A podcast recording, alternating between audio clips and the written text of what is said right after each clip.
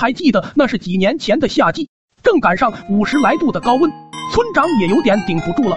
作为村里的大地主，就购买了两台电风扇，一台由自己享用，另一台则打算给村民们排队享用。此消息一贴出，排队的村民便形成了一条长龙，从村长家门口直接能排到村口，在中途被晒倒几个那也是常有的事。有些老头甚至从凌晨直接排到天亮。等到俺爹与阿满爹排到的时候，要收了要收了，明天再来吧。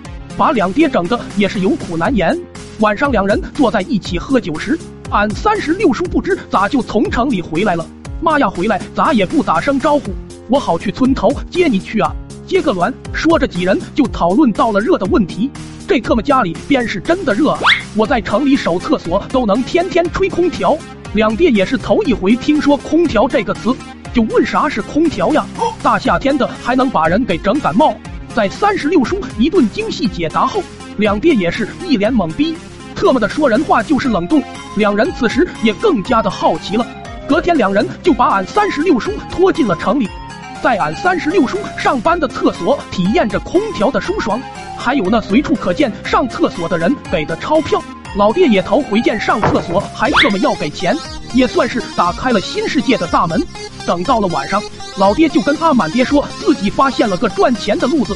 阿满爹也想早早的带个空调回去准备养老，就一直询问着是什么是什么。在老爹简单的阐述下，阿满爹也觉得这办法可行。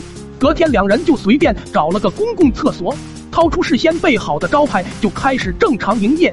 这一天下来也能挣个百八十块。晚上，两人又商议着去人流量大的商场，这一天下来不得挣个好几千呢。隔天一早，两人还是熟悉的味道跟熟悉的配方。刚来的第一个客户都是商场里面的保安，老爹就说上厕所要缴费用。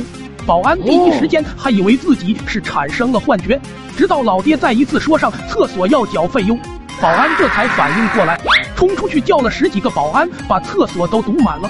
老爹见对面人多，抽起板凳就想走。一保安上前来说：“今天不缴罚款，谁也别想走。”老爹也是个犟种，上来就说：“我教你妈，你有本事就打我妈。”当时保安也没辙，就暂且把老爹他们请去了喝茶。饿了两天后，老爹就叫保安给俺三十六叔打电话。三十六叔又拿着积蓄着，急忙慌的去赎人。后面两人因为愧疚，每天两班倒的就帮俺三十六叔上着班。